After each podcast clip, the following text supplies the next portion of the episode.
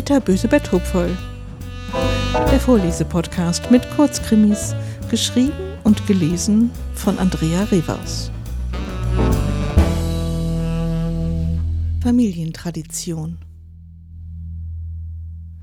Pfeifend zog er die Farbrolle von oben nach unten.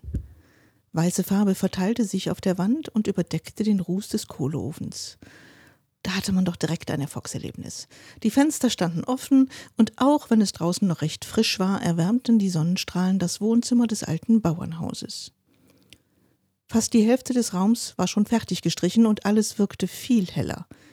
Eigentlich hatte Elisabeth ja selbst die Renovierung vornehmen wollen.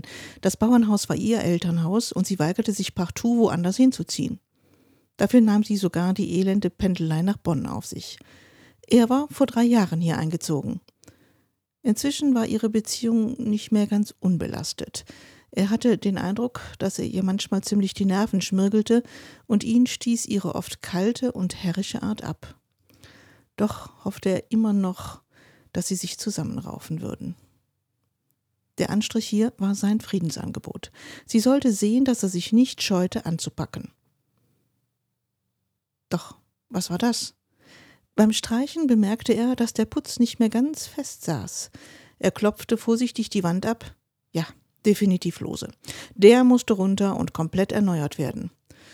Hm, na, das konnte ja heiter werden. Aber bei einem alten Haus musste man noch so etwas immer befasst sein. Er holte sich einen Spachtel und hob die oberste Putzschicht ab. Darunter kam Holz zum Vorschein. Ja, kein Wunder, dass da nichts hielt. Wer machte denn sowas? Nach und nach kam eine alte Tür zum Vorschein. Ein Wandschrank. Bei den dicken Wänden hatte man damals Schränke direkt in die Wand eingelassen. Wer verputzte denn einen Takenschrank? Das war doch eine echte Antiquität. Na, da würde sich Elisabeth freuen, wenn er den freilegte und restaurierte. Mit Holzarbeiten kannte er sich aus. Langsam, aber sicher konnte man die Abmessungen erkennen. Das war ja ein ganz schönes Trumpf von einer Doppeltür. Oh, da hatte er noch einiges zu tun. Vielleicht war ja hier ein Schatz versteckt. Obwohl, den hätte man vor dem Verputzen bestimmt rausgeholt. Elisabeth würde staunen, wenn sie das sah. Sie war in Bonn zum Shoppen und wollte erst später zurück sein. Eigentlich hatte er gehofft, bis dahin das Wohnzimmer komplett gestrichen zu haben, aber das konnte er wohl abhaken. Aber der Schrank war bestimmt auch eine tolle Überraschung. Er war nur mit einem Holzriegel versehen, der sich relativ leicht öffnen ließ. Gespannt hielt Lothar den Atem an, bevor er die Tür öffnete.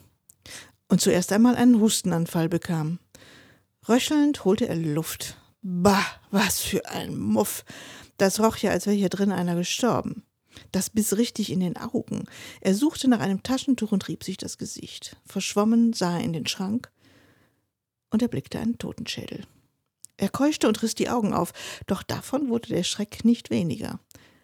Denn genau genommen saßen sogar zwei Leichen, oder vielmehr das, was von ihnen übrig war, in diesem Schrank. Bei der einen waren es nur noch Überreste, doch die andere sah eher aus wie eine äh, Mumie. Wo kamen die bloß her? Oh, wie eklig! Er wirkte heftig und begann gleich wieder zu husten. Was würde wohl Elisabeth dazu sagen?